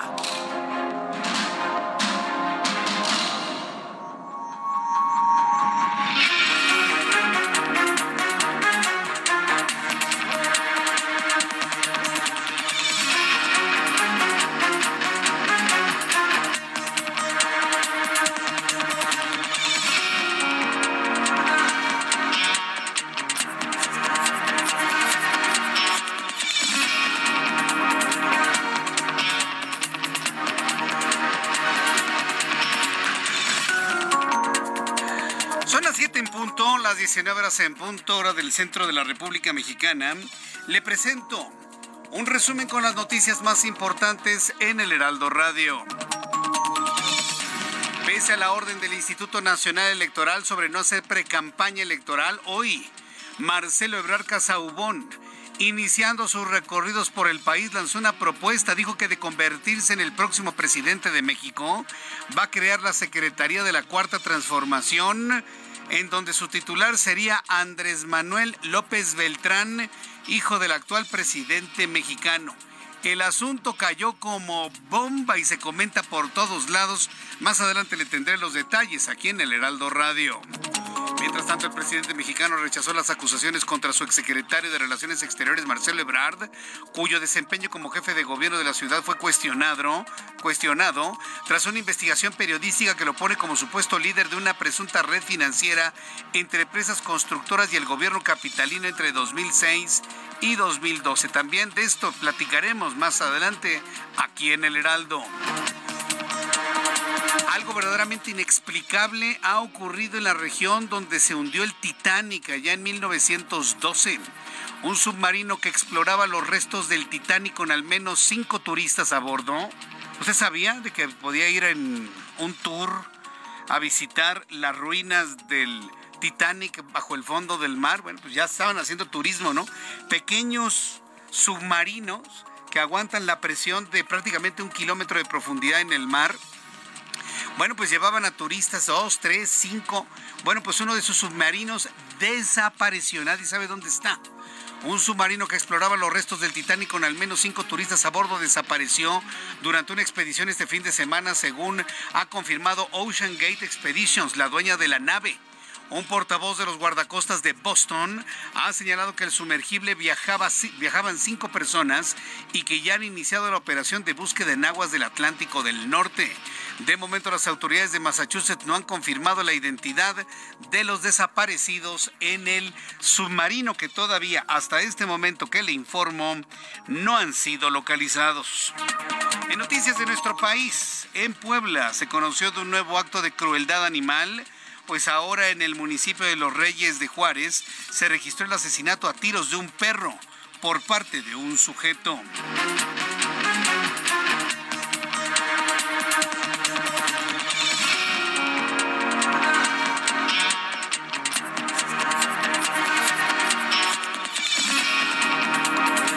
De este resumen de noticias, bueno, pues sobre este asunto de la protección de los animales, hoy el presidente mexicano mencionó en su conferencia matutina que habrá de integrarse como derecho constitucional el derecho a la vida de los seres sintientes, es decir, todos los animales, para evitar casos como el que le estoy comentando ocurrido en Puebla o el ocurrido en Ecatepec de Morelos hace algunas semanas.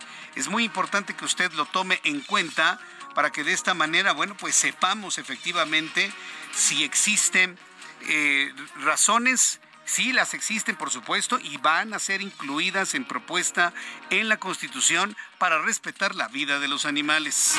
En entrevista para el Heraldo Radio, la alcaldesa, perdone usted, le estoy leyendo otro, otro resumen.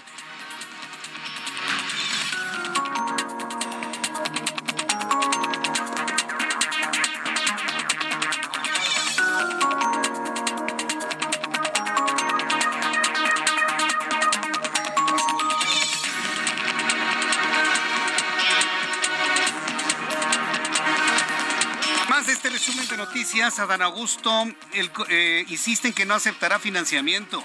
Confiado en que será el candidato a la presidencia de México por Morena en el próximo proceso electoral de 2024, el exsecretario de Gobernación Adán Augusto López arrancó su gira en Jalisco con una visita a Puerto Vallarta y afirmó que no va a aceptar el dinero para la precampaña. Quiere comprar con ese dinero el voto de la gente más pobre.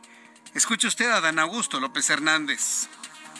Que no aceptamos ese financiamiento, que nuestra decisión es que se reintegre ese dinero a la tesorería de la federación y se utilice en el mantenimiento y reconstrucción de dos centros de salud de las comunidades más olvidadas del país, de Metlatono, en Guerrero, y de Guayacocotla, en el estado de Veracruz.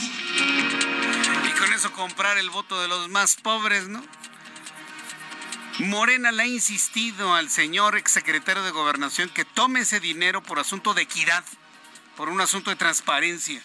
Y bueno, seguramente ahí es donde no se van a poner de acuerdo.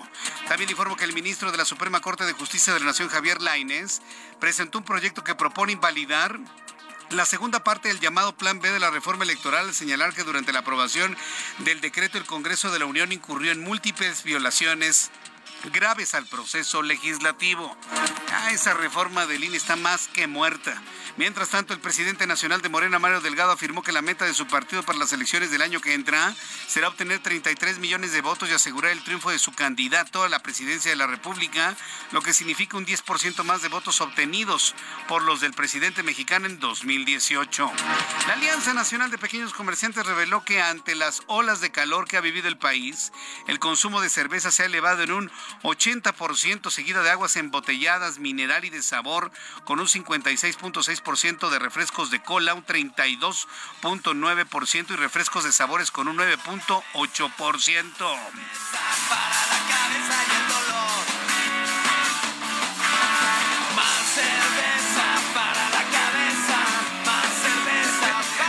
Más cerveza para la cabeza.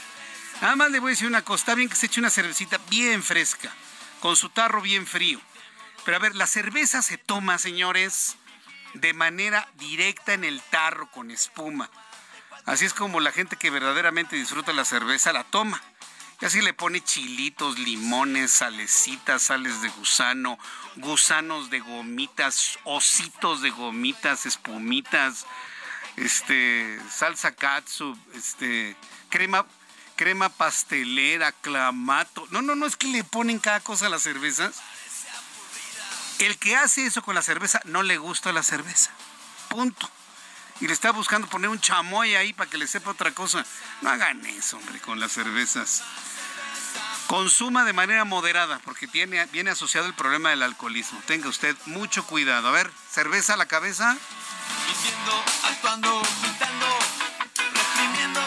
Bueno, en más de este resumen de noticias, le informo que el expresidente de los Estados Unidos, Donald Trump, justificó este lunes no haber devuelto a las autoridades los documentos clasificados que se llevó de la Casa Blanca porque según él estaba muy ocupado para buscarlos dentro de las cajas que tenía almacenadas en la mansión. Pero sigue siendo personaje de la noticia en los Estados Unidos, Donald Trump. Mientras tanto, Amnistía Internacional llamó este lunes a la Organización de los Estados Americanos a abordar la creciente represión que se vive en el continente americano durante la próxima Asamblea General de la OEA que se va a realizar el 20 y el 22 de junio en su sede en la ciudad de Washington. La Secretaría de Salud en Tamaulipas confirmó que alumnos de una primaria de Ciudad Victoria fueron afectados por las altas temperaturas. Se trata de nueve estudiantes y un maestro, incluso tres tuvieron que ser llevados a un hospital. Estas son las noticias en resumen. Le invito para que siga con nosotros. Le saluda Jesús Martín Mendoza. Son las 7 con 9, 7 con 9 hora del centro de la República Mexicana. Una tarde, noche colapsada en la Ciudad de México, una de tránsito, cierres vehiculares por doquier. Y pues vamos con mi compañero Alan Rodríguez, quien nos tiene información. ¿En dónde te ubicamos, Alan? Jesús Martín, amigos, muy buenas tardes comienza a fluir la circulación en Avenida Paseo de la Reforma, así como Avenida de los Insurgentes. Y es que teníamos un evento hasta hace unos minutos por parte de Monreal, esto para buscar la candidatura de la presidencia por el partido Morena, esto en las instalaciones del Monumento a la Madre. Y derivado de esta situación y del grupo de simpatizantes de este actor político, teníamos un bloqueo a la circulación en Insurgentes a la altura de la calle de París y también a la altura de la calle de Sullivan. Sin embargo, este evento ya finalizó y en estos momentos ya comienza a fluir la circulación tanto para las personas que salen de la zona centro hacia la zona norte encontrarán algo de, de carga en la avenida de Paseo de la Reforma muy cerca del cruce con Avenida Hidalgo. También para las personas que se dirigen hacia la zona norte de la Ciudad de México, a la zona de insurgentes, encontrarán ya bastante carga a partir de este punto del cruce de Antonio Caso hasta la zona del eje 1 norte en el perímetro de Buenavista. Tómenlo en consideración, es el reporte que tenemos. Muchas gracias por la información, Alan. Estamos al pendiente. Muy buenas tardes. hasta luego, que te vaya muy bien. Muy buenas tardes. Son las 7 con 10, hora del centro de la República Mexicana. Arranca una semana sin duda importante, interesante en cuanto a los movimientos del tipo de cambio y otros indicadores. Héctor Vieira nos informa.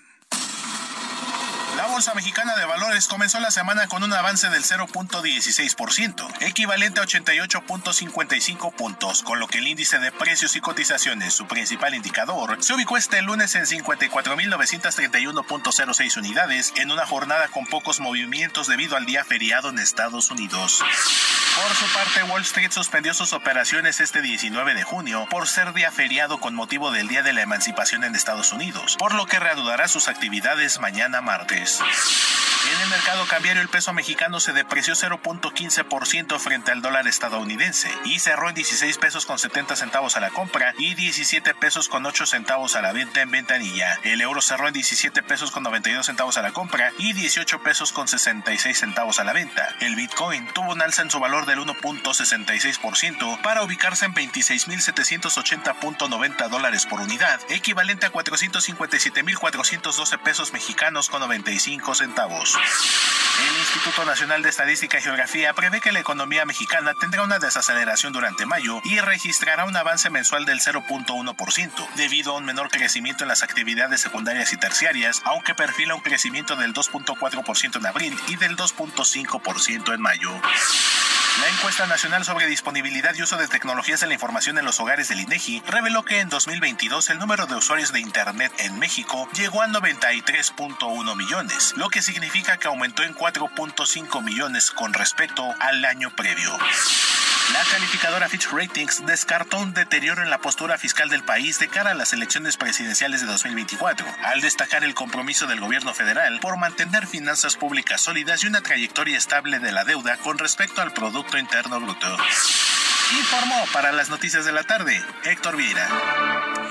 Gracias, Héctor Vieira, por la información de economía y finanzas. Son las 7 con 12, las 7 con 12 horas del centro de la República Mexicana. ¿Escuchó la penúltima nota de mi compañero Héctor Vieira? ¿La escuchó? A ver, ¿quién escuchó? Bien, a ver, levante la mano. ¿Usted la escuchó bien? ¿Lo de cuántas personas tienen acceso a Internet ahora?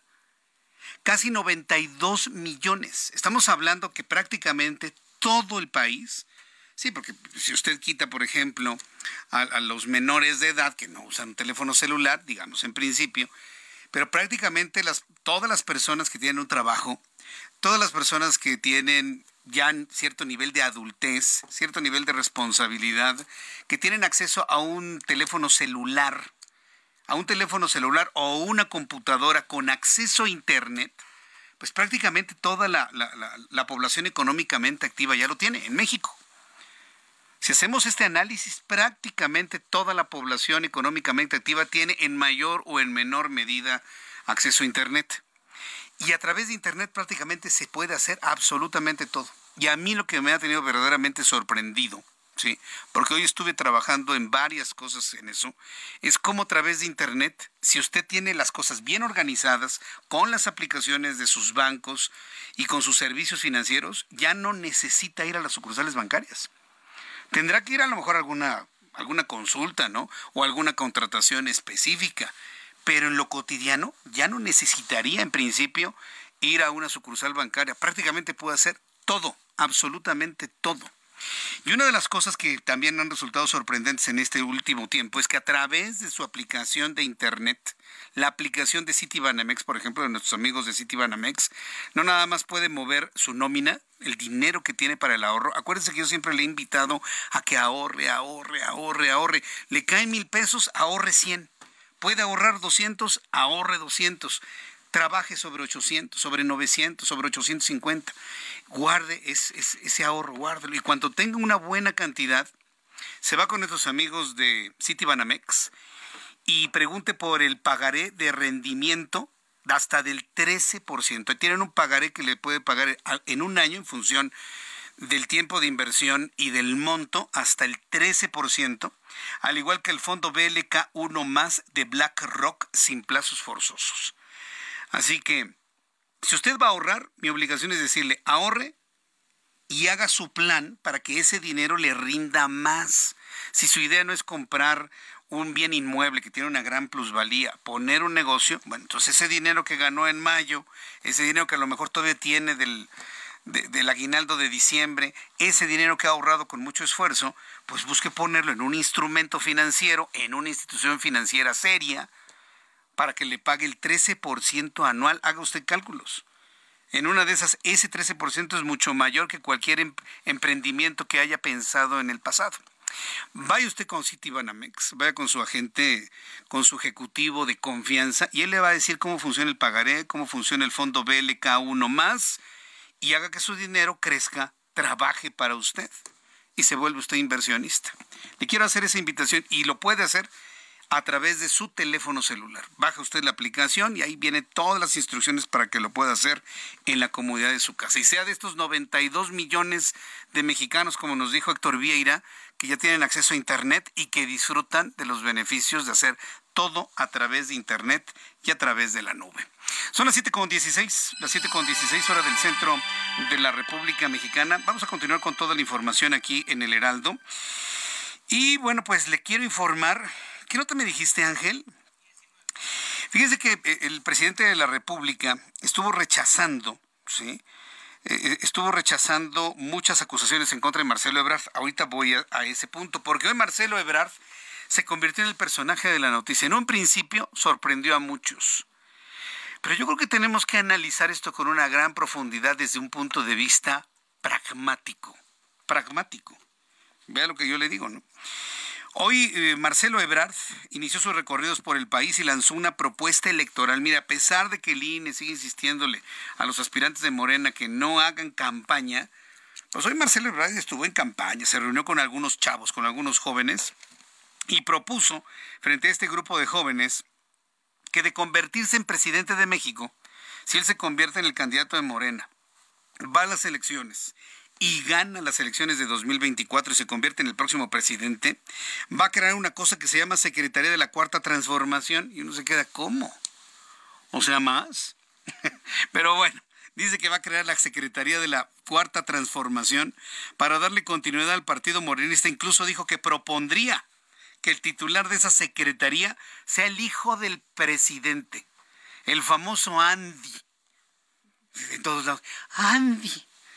Andy para acá, Andy para allá. Y Andy, ¿así le dicen? ¿De cariño o, no de tanto cariño? Andy. Andrés Manuel López Beltrán. ¿Cómo lo dijo Marcelo Ebrard? Le voy a presentar el audio para que no digan que yo lo malinterpreté, porque luego dicen, ay Jesús Martín, usted seguramente oyó mal. No, no oímos mal. ¿Quiere escucharlo usted mismo? Ahí le va. ¿Cómo se organizaría esta secretaría? Pienso que tenga una coordinación de planeación y desarrollo para ver desarrollo regional, los proyectos prioritarios que ya mencioné hace un momento, los programas para el bienestar que son lo más importante de todo. He pensado, en su caso, ya eso más adelante, invitaría yo a un joven muy destacado, brillante, que es Andrés Manuel López Beltrán, a dirigir esta secretaría en caso de que él lo acepte. Ese sería quien estaría yo pensando, porque seguro me lo van a preguntar.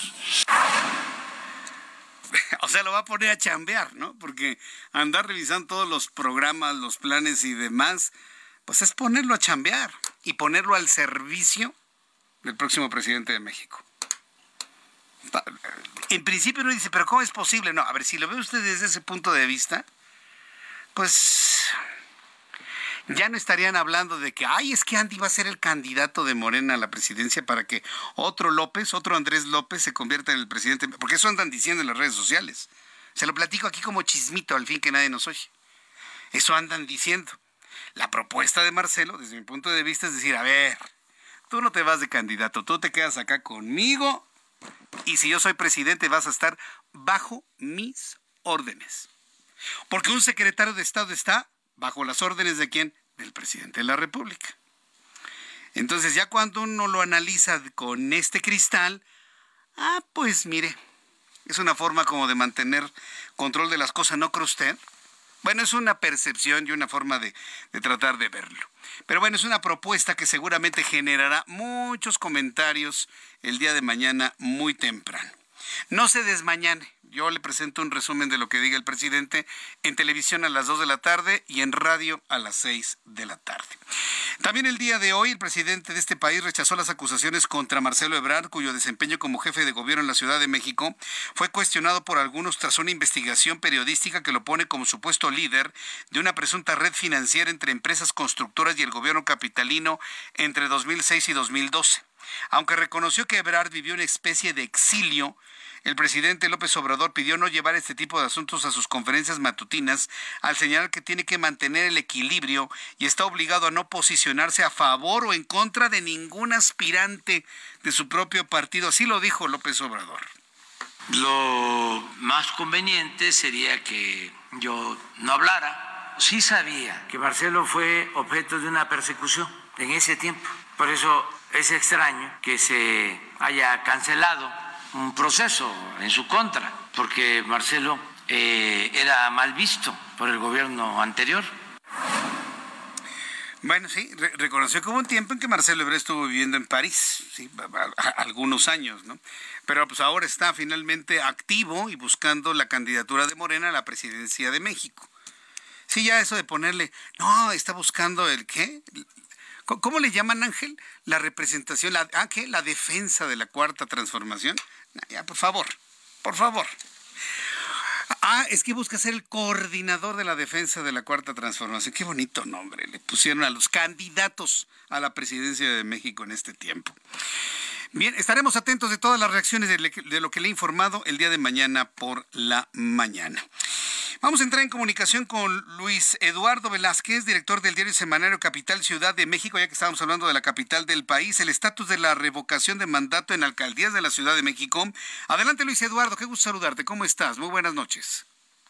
Buenas noches, estimado Jesús Martín, y un saludo a tu auditorio. Ya hemos abordado en este espacio los procesos de revocación de mandato en alcaldías de la Ciudad de México. Es un proceso que está en marcha y en manos del Instituto Nacional Electoral y el Instituto Electoral de la Ciudad de México. Vale la pena hacer una actualización del proceso porque hay datos relevantes. El primero es que ya es oficial que no procederá la revocación del mandato en Xochimilco debido a que no se reunieron las firmas que se requieren. Para estos procesos es necesario sumar más del 10% del padrón electoral de la demarcación, pero donde hay un proceso reñido es en la alcaldía Miguel Hidalgo.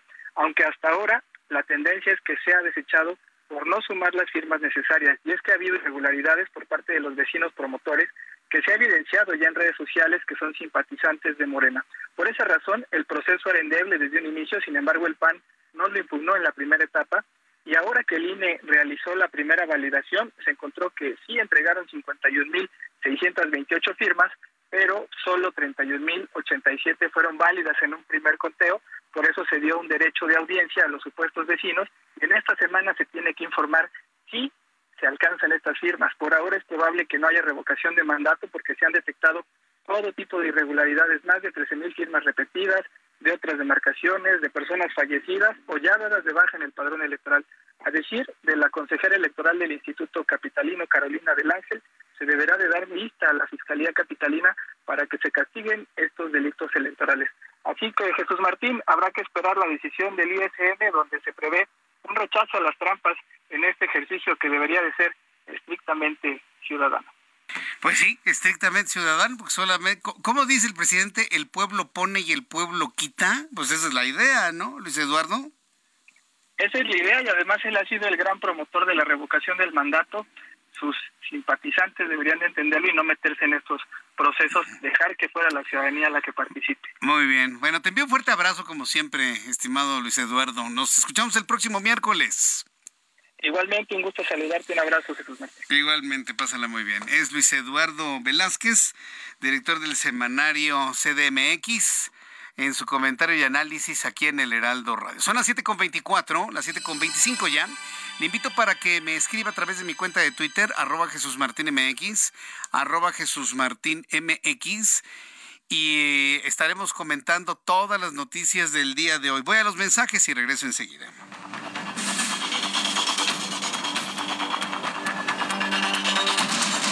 Escucha las noticias de la tarde con Jesús Martín Mendoza. Regresamos.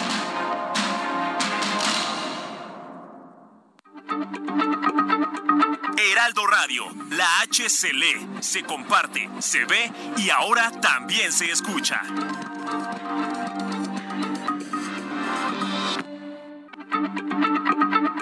Heraldo Radio, la H se lee, se comparte, se ve y ahora también se escucha.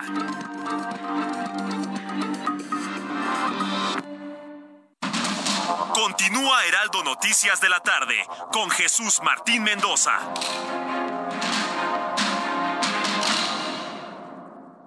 CAT promedio 31.1% sin IVA. Vigencia del 3 al 31 de mayo. Detalles en ram.com.mx. Aprovecha el mes del trabajo RAM con las mejores promociones del año para estrenar una RAM 4000. La única pickup doble cabina que carga con más trabajo. Llévatela con tasa desde 9.75%. RAM. A todo con todo.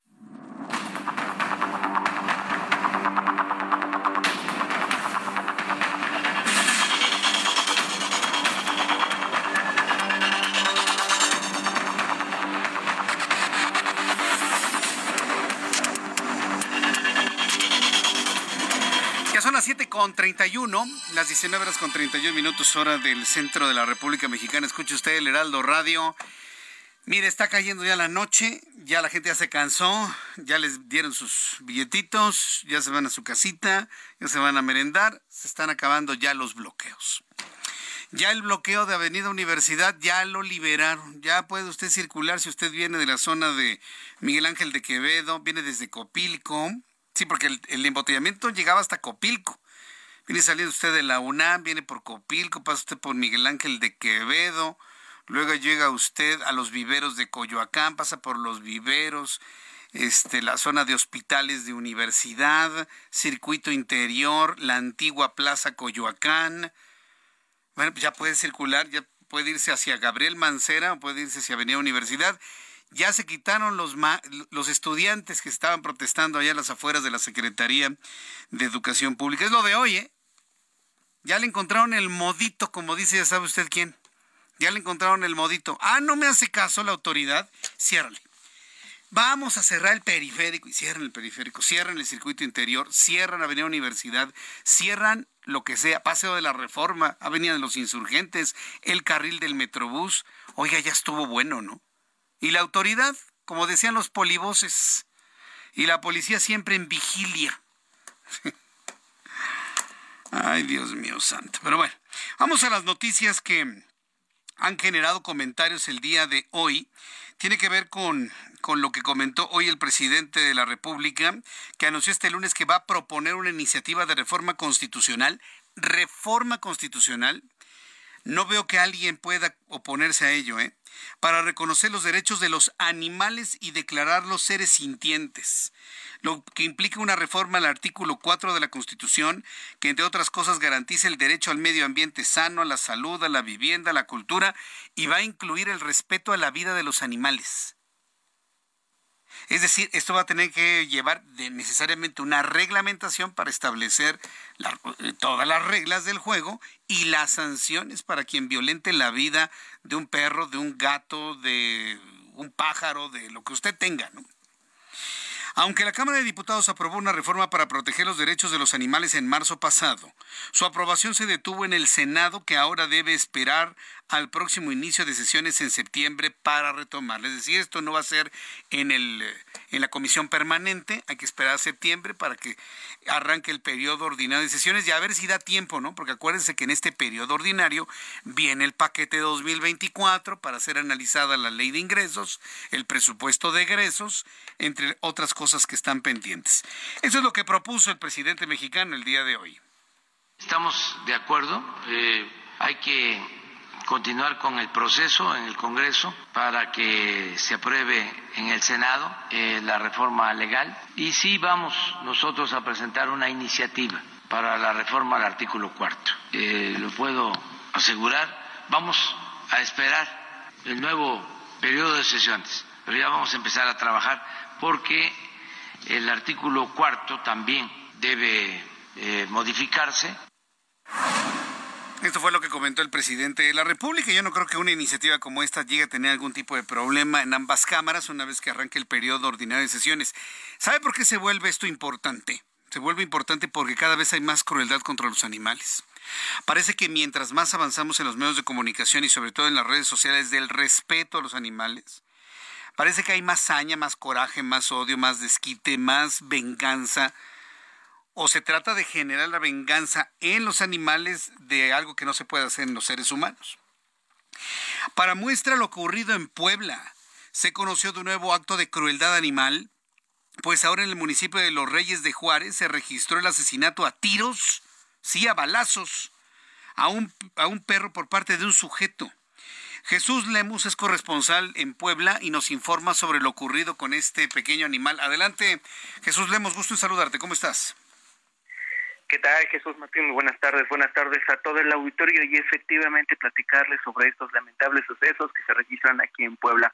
Y es que durante este fin de semana, en una de las comunidades del municipio de Los Reyes de Juárez, se cometió un acto cruel en contra de uno de los perritos que circulaban sobre la calle. Y es que con base en el material que circula en redes sociales a través de un video que ya se eh, difundió en las últimas horas, se puede observar como un sujeto que va caminando normal, de manera tranquila, con una sudadera, unas gafas que le cubren perfectamente los ojos y también no se lo observa bien el rostro, camina sobre de las calles principales y de la nada se encuentra un perrito. Sin mayor remordimiento, lo ataca. No lo pateó, no lo agredió de manera sencilla, por llamarlo de alguna manera. Sacó un arma de fuego y le disparó en varias ocasiones. Ante este escenario, ante el ruido de los disparos, los vecinos aledaños salieron inmediatamente y se percataron de este sujeto que inmediatamente había ya arrebatado la vida a este pequeño animal aquí en el territorio poblano. Lo quisieron detener, pero lamentablemente este sujeto también los amenazó con el arma de fuego para darse la fuga. Este tema de los Reyes de Juárez, hay que decirlo, Jesús Martín, se suma también a los hechos que se vivieron también aquí en Puebla, al menos el viernes pasado, y que hoy todavía tuvo repercusiones dicho tema.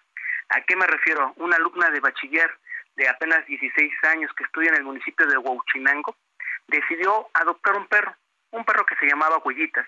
¿Y qué fue lo que hizo? Por diversión, también lo asesinó. Las fotografías estuvieron eh, siendo divulgadas en redes sociales y algunos de sus compañeros cuestionaron pues este lamentable escenario y para ella reconoció, para este estudiante dice que lo hizo por un tema de diversión. Ante esto, la Secretaría de Educación Pública, a través de la titular de esta dependencia, Isabel Merlo Talavera, destacó que ya se le brinda atención psicológica a esta joven de 16 años. Ambos escenarios, insisto, eh, ocurrieron en menos de 48 horas aquí en el territorio poblano y como dato adicional es importante destacar que en Puebla ya está tipificado el maltrato animal. En un primer escenario, si se le provoca algún tipo de lesión, son cuatro años de cárcel, pero en caso de provocarse la muerte del mismo, la pena sube hasta los ocho años respectivamente, Jesús Martín.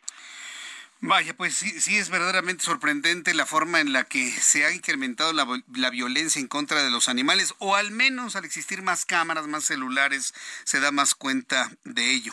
Pues estaremos atentos de, de las reacciones sobre esto, Jesús, y gracias por esta información. Que tengas muy buenas tardes, buenas noches. Gracias, buenas noches. Hasta luego. Pues un tipo que descarga su pistola contra un perro una alumna que asesina a su perro en Huauchinango, 16 años. Y me estoy acordando, estoy recordando en este momento que hace algunas, ¿qué serán? Dos semanas, seguramente alguien lo vio en las redes sociales, en un video, en una cámara de vigilancia, se ve como un hombre que baja de un auto, se le acerca a un gato, pues también le da un balazo en la cabeza y ahí queda el gato. Eh, se va caminando, se sube al auto y se va. ¿Sí, ¿Sí lo viste, Ángel, el del balazo al gato? ¿Sí? Tiene que tiene como dos semanas también. O sea, algo está pasando. ¿O será que estos casos de violencia siempre han existido, pero ahora se registran con mayor eficiencia debido a más cámaras de vigilancia, debido a más teléfonos celulares con cámara? ¿O estamos hablando de un endurecimiento de los humanos en contra de la vida animal? Tengo en la línea telefónica Antonio Frangiuti, él es director general de Animal Heroes, a quien yo agradezco estos minutos de comunicación con el auditorio del Heraldo Radio. Estimado Antonio Frangiuti, muchas gracias por estar con nosotros. Bienvenido, buenas noches. Buenas noches, Jesús Martín. Qué gusto escucharte y te agradezco darnos espacio para hablar de todo esto que está pasando con los animales. Hay mucho que decir. hay mucho que decir. Yo, he visto a lo largo de todos estos años cómo la gente quiere, ama, adora a sus animales, otros que los abandonan. A mí yo, yo, no puedo entender a alguien que pueda abandonar a su perrito en la calle y ahora le haz lo que, lo que puedas. Estamos siendo testigos de más casos a esto que comentaba que tiene que ver con la tecnología que tenemos actualmente, que da cuenta de muchas cosas que antes no veíamos, o estamos ante un endurecimiento de la raza humana eh, al ser más violento con la vida animal. ¿Ante qué estamos realmente? Antonio Me encantan las hipótesis que haces, Jesús Martín, y creo que estamos ante los dos. Primero, sí somos más conscientes, además tenemos cámaras, entonces, bueno, vamos grabando el maltrato, lo vamos denunciando, tal está en, la prueba está en que eh, las, instituciones que tienen que ver con protección animal cada vez tienen más denuncias. Solo en Ciudad de México hay más de cinco mil denuncias al año. Entonces, bueno, es muchísimo. Y esto solo la PAOT, es decir, hay varias instituciones en Ciudad de México que reciben denuncias. Van aumentando porque si somos más conscientes y hay más cámara, pero también nos estamos haciendo creo que cada vez más crueles. Y creo que no solo en este sentido de los animales, las redes sociales y esta necesidad de likes, de ser vistos, de hacer lo que sea para ser volteados a ver, también está provocando pues que justo se, nos ocurran estas ideas y de repente alguien hace una tontería como la que hizo esta, esta niña de Puebla, es una niña que hizo una tontería por ganarse likes, ¿no? Seguramente también tiene algún problema, eh, porque esa insensibilidad es, es muy grave, y pues bueno, son estos dos factores creo, pero quiero, quiero recalcar algo. Uno de los problemas más graves, hace un momento decías tú que los, los mexicanos nos encantan los animales, los amamos, y es cierto, no solo a los mexicanos, pero algo que nos pasa es que nuestros políticos juegan con nosotros porque saben que nos encanta.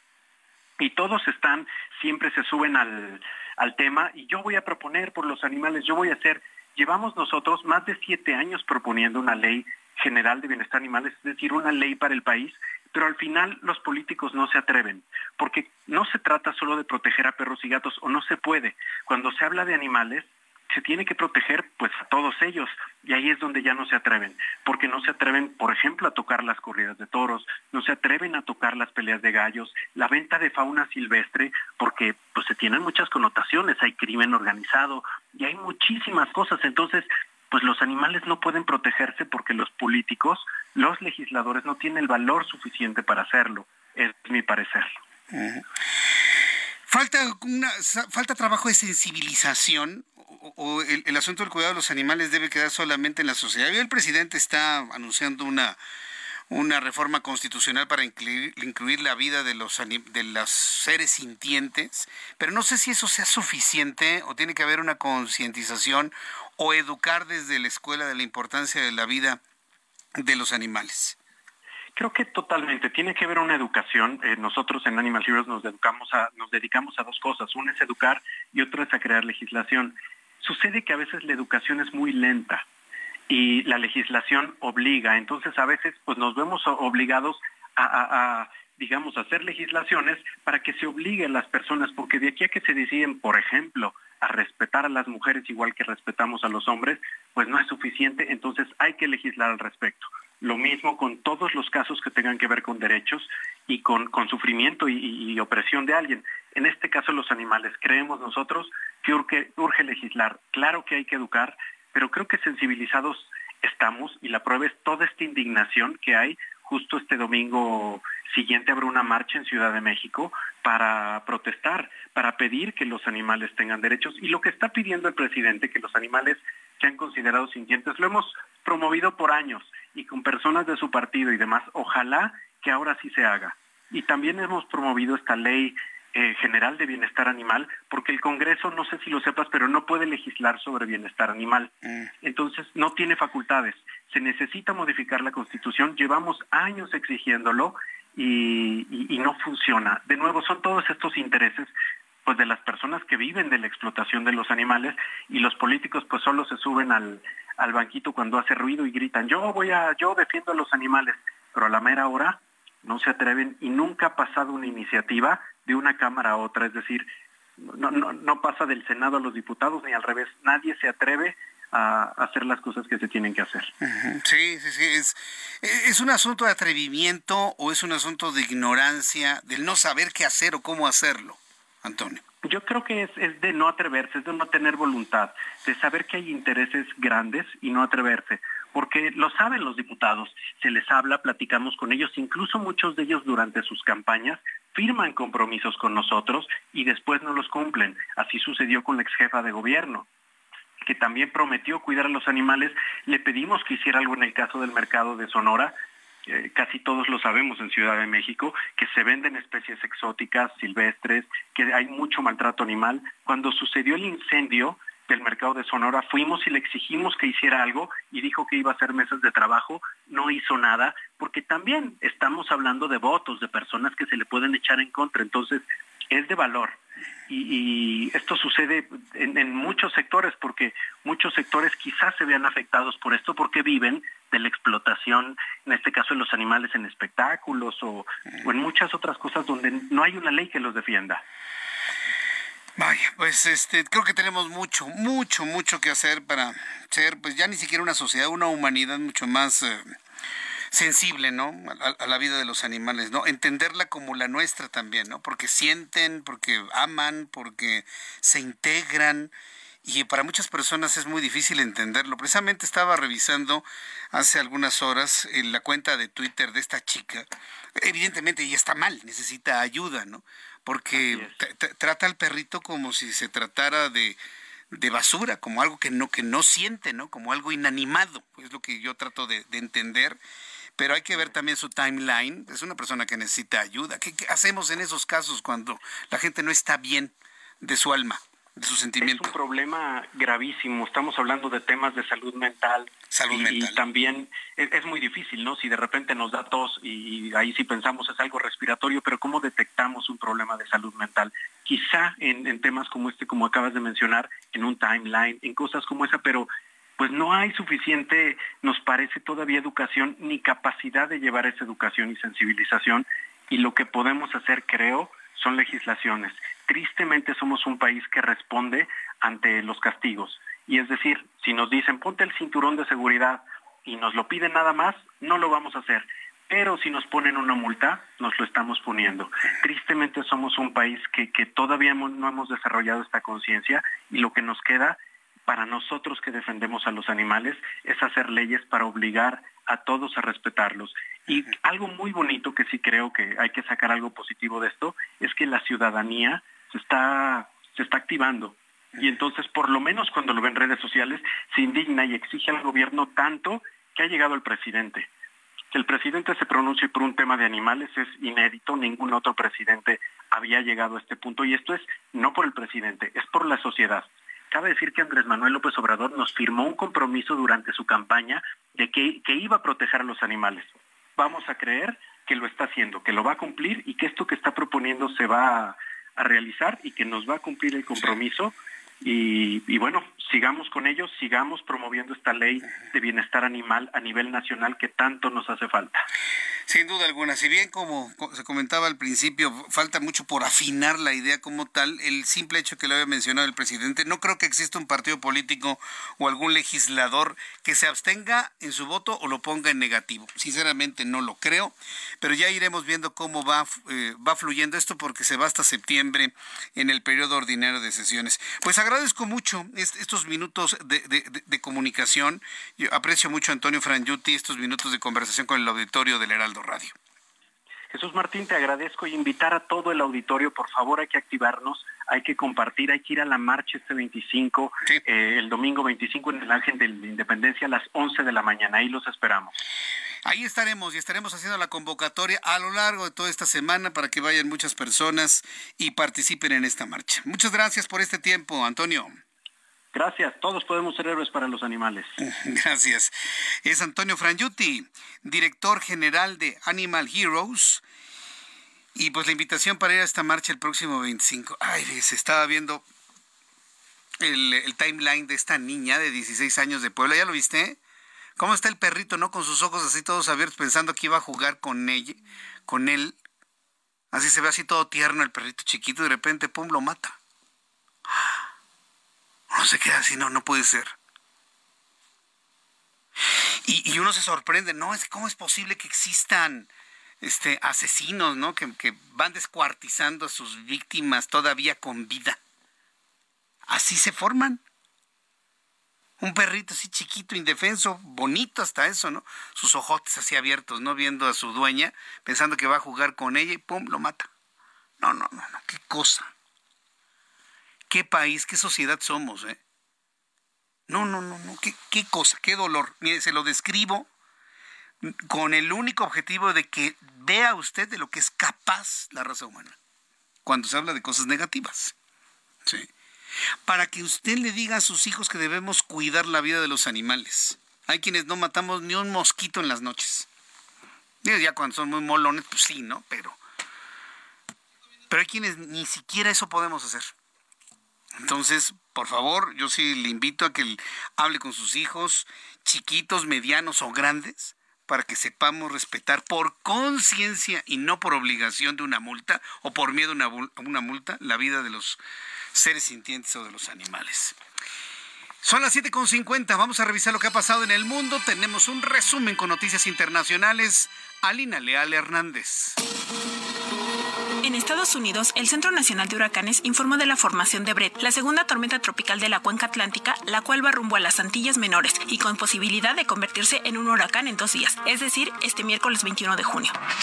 El presidente chino Xi Jinping se congratuló por los avances entre Beijing y Washington. Esto durante un encuentro con el secretario de Estado norteamericano Anthony Blinken, quien visitó a la potencia asiática para tratar de limar las tensiones. Blinken afirmó que Estados Unidos y China quieren estabilizar sus relaciones, aunque sigue lúcido sobre los desacuerdos bilaterales de fondo. Un juez de Florida ordenó a los abogados del expresidente de Estados Unidos Donald Trump no divulgar pruebas del caso que enfrenta por el mal manejo de documentos clasificados de la Casa Blanca con medios o con el público antes del juicio. La orden del juez federal de Bruce Reinhardt también puso condiciones estrictas al acceso de Trump a los materiales. Los Estados miembros de la ONU aprobaron el primer tratado para proteger la alta mar, un acuerdo esencial para proteger la vida y la salud de los océanos, vitales para la humanidad. El acuerdo ha sido adoptado, declaró en medio de aplausos la presidenta de la conferencia, Rina Lee. En Brasil, un ciclón extratropical azotó el estado de Río Grande do Sul, dejando al menos 11 muertos y 2.330 personas sin hogar. De acuerdo con las autoridades locales, al menos 20 personas siguen desaparecidas. Gracias, Giovanna. Gracias, Giovanna, por la información. Vamos a estar muy atentos durante estos días para saber si se encuentra el submarino perdido en el fondo del mar. Entonces, no, no, de, verdad yo, leo esta nota, esta noticia y, bueno, ¿a quién se le ocurre, no? El caso es que después de, de tantos años, ¿sí? El Titanic se hundió un 15 de abril de 1912. Sí. 100, 110, 111 años después, vuelve a ocurrir una tragedia. No se, no se encuentra el submarino con cinco pasajeros. Tampoco se ha dado cuenta de quiénes eran los pasajeros. Debe ser gente con mucho dinero, para empezar. ¿Quiere usted ir a ver las ruinas del Titanic metiéndose en un, en un, este, en un submarino? Ah, tiene que pagar. Es caro. Entonces la gente que iba allá adentro no era cualquier persona, ¿eh? en el sentido económico, es decir, una persona que tenía mucho poder adquisitivo. Hasta este momento no se ha dado cuenta de los nombres de quienes posiblemente ya no vuelvan a aparecer, porque el mar tiene misterios todavía inexplicables. Bueno, en noticias de la política, porque este, este, tipo de temas son apasionantes, lo de la tecnología y de qué manera todo, ya hacen turismo, ¿no? Para ir a ver el Titanic. Es como hacer turismo a la luna. Sí, para que más o menos me entiendan. Alejandro Moreno, en asuntos más terrenales, Alejandro Moreno, presidente nacional del PRI, le dicen Alito. Y otros más le dicen Amlito por los efectos de sus decisiones. Anunció que realizará foros en las 32 entidades del país para recabar propuestas para incorporarlas a la plataforma que presentará la coalición Va por México. En un video que compartió en sus redes sociales, subrayó que los horarios y sedes en los que realizarán dichos eventos se darán a conocer en los próximos días a través de las redes sociales del PRI. Esto fue lo que dijo Alito Moreno. Vamos juntos identificando problemas y construyendo soluciones. Hablaremos de igualdad de oportunidades, de economía, seguridad, medio ambiente y de todos esos temas que hoy preocupan a las y los mexicanos. Mientras hoy Morena busca desesperadamente promocionar a sus corcholatitas y hacer de esta campaña un concurso de popularidad, en el PRI tenemos claro que es momento de escuchar a la gente y de poner sus ideas en el centro del debate y del interés nacional. Todas las propuestas serán incorporadas a la plataforma electoral de Va por México. Las vamos a promover y las vamos a defender. O sea, ¿le queda alguna duda de que Alito quiere ser el candidato de toda la coalición? ¿Del, ¿El candidato de la oposición? ¿Votaría usted por él? Bueno, con esa pregunta, le invito para que mañana nos reencontremos en televisión, 2 de la tarde, canal 8.1, 6 de la tarde, Heraldo Radio. Soy Jesús Martín Mendoza. Gracias, buenas noches y hasta mañana. Esto fue Heraldo Noticias de la tarde con Jesús Martín Mendoza.